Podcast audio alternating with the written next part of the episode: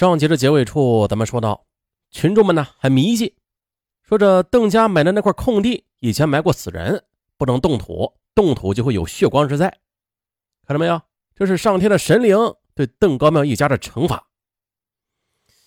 当然了，局长听到这样的说法，那是不会相信的，于是便指示于九涛要更加的用心的去尽快破案，抓到凶手，消除老百姓这些迷信的说法。接着。紧锣密鼓的侦查就开始了。侦查人员是没有放过这幢两层小楼的每一个角落，包括一根毛发、一个烟蒂、一张纸屑，都装到了物证袋里。可能某个不吸引人的细节啊，那都是破案的关键的。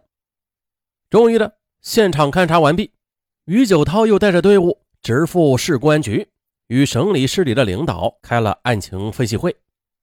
通过对现场遗留的信息，以及通过走访收集到的内容。以及专业的判断，一张关于犯罪嫌疑人看似无形却颇为的具体的人物画像，在于九涛的脑海中就刻画出来了。省领导就指示抓紧时间对案发地区以及周围五金行业相关的从业人员进行排查。可是，随着铺展开的调查，却让于九涛他们又发现了另一起案件，啊，这真是一题未解，新命案又浮出水面了。这起新命案啊，离着长胜镇东北角几十里远的地方，有个叫黄石镇的镇上有家铝合金加工装潢店，店主潘志国在今年年初的时候，这家里人就跟他失去了联系。那本来家里人以为他是外出干活了，没在意。可是连着过了五天，还是联系不上潘志国，于是他们这才向警方报了案。黄石镇派出所经过调查取证，未能发现潘志国活着或者是死了的证据，只能把他定为失踪人员。直到现在，潘志国还是没有任何音信，生死未卜。哦，于九涛听到这样的消息，心里不由一动。那既然我们初步认定凶手是从事五金相关行业的，那么潘志国的出事会不会和邓高妙家一家的？灭门案有关系呢？如果是有关联的话，那又是何人所为啊？在整个宁都县从事相关行业的人，那是成百上千的，和潘志国与邓高庙打过交道的人也不在少数。那又该如何下手啊？不过，既然潘志国这边没有破案的线索，于九涛又把刑侦人员调回灭门案出事的小楼，因为夫妻俩都死了。这警方也不能断定，呃，邓家到底是丢失了多少东西。经过邓叔的回忆，邓叔非常肯定的说：“啊，这邓高庙夫妻俩的手机都不见了，还有赖丽秀身上的金项链很粗，金戒指、呃金耳环还有金手镯一整套呢，在认尸的时候都没有看到，可以肯定是被凶手拿走了。通过邓叔的指认，又加上现场凌乱的翻动。”于九涛可以判断，凶手应该是为财而来的。他本想着入室盗窃，结果在翻动时却惊醒了邓高庙一家，凶手这才杀人灭口。那如果是这样的话，那么于九涛以及潘志国的家人对老潘的担心，他们可以先稍稍的放下。那一个入室行窃案，应该对老潘的失踪没有多大关系的。这老潘呢，应该还是活着的。六月二号，案发的第二天，于九涛从派出所去排查的民警手中拿到了本县所有从事五金加工的人员资料，又通过电脑综合分析，一名叫李健的年轻男人引起了于九涛的注意，因为他不仅给潘志国打过工，也曾经为邓高庙工作过，而更重要的一点。就是他的身高、体重等特征都非常符合于九涛先前根据线索勾画的凶手形象。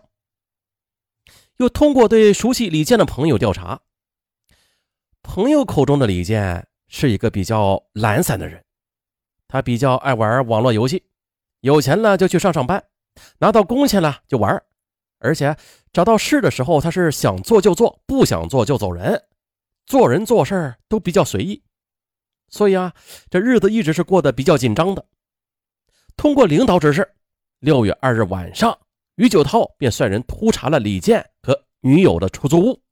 可是李健却并不在出租的房子里，只有他的女朋友宁帆在。这个安静娴熟的女子啊，对警察的到来先是感到非常意外，随即的就转为恐惧。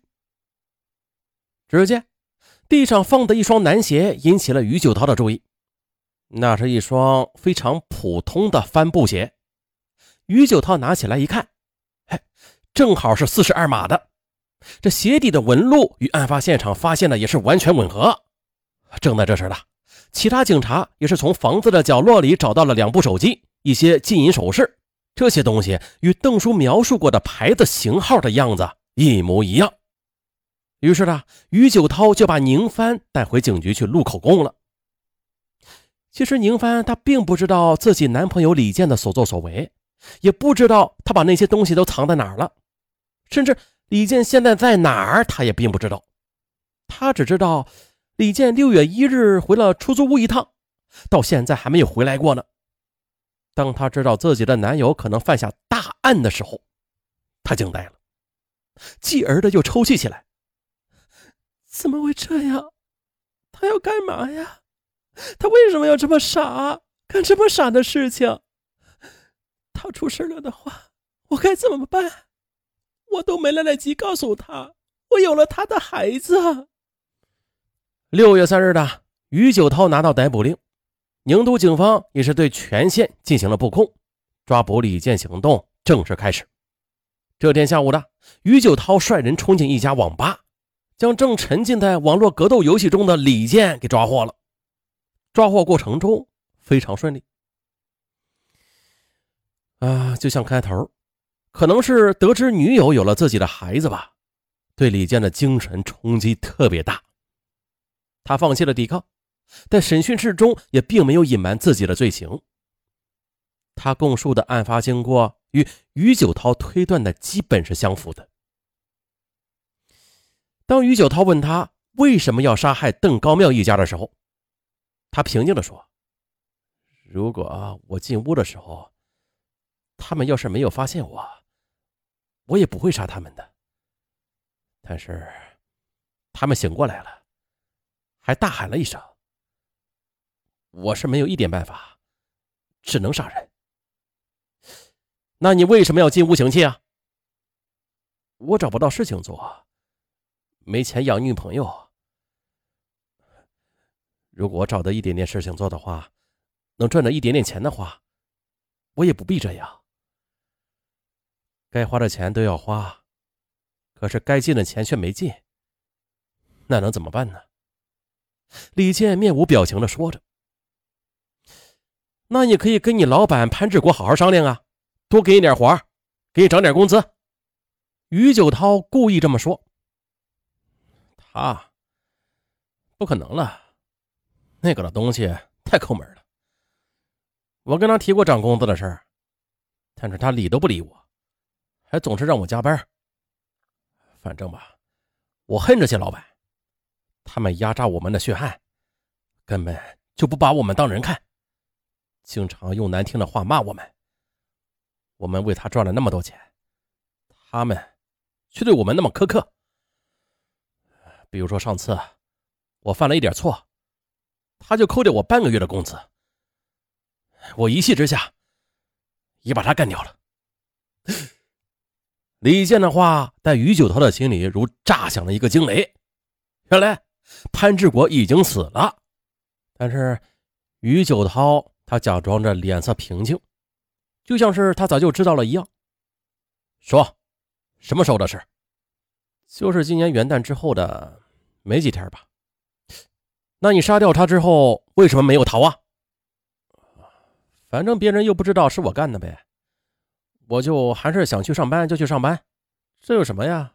这么久了，不是也一直没有人怀疑我吗？我要是跑了，你们反而会怀疑我。那么他现在在哪儿？被我埋在山上的树林里了。于是警方便带着李健前往他说的山上，在一棵树旁，果然的就挖出了潘志国的尸体，已经腐烂的相当严重了。人们看了纷纷后退。只有李健看了之后，他依然心里有愤恨，还上去踢了一脚。哇！这种行为迅速的被警方给制止了。潘志国家人看到尸体都快哭得晕过去了。李健则戴着手铐，冷冷的看着这一切，那种神情啊，真是让人毛骨悚然。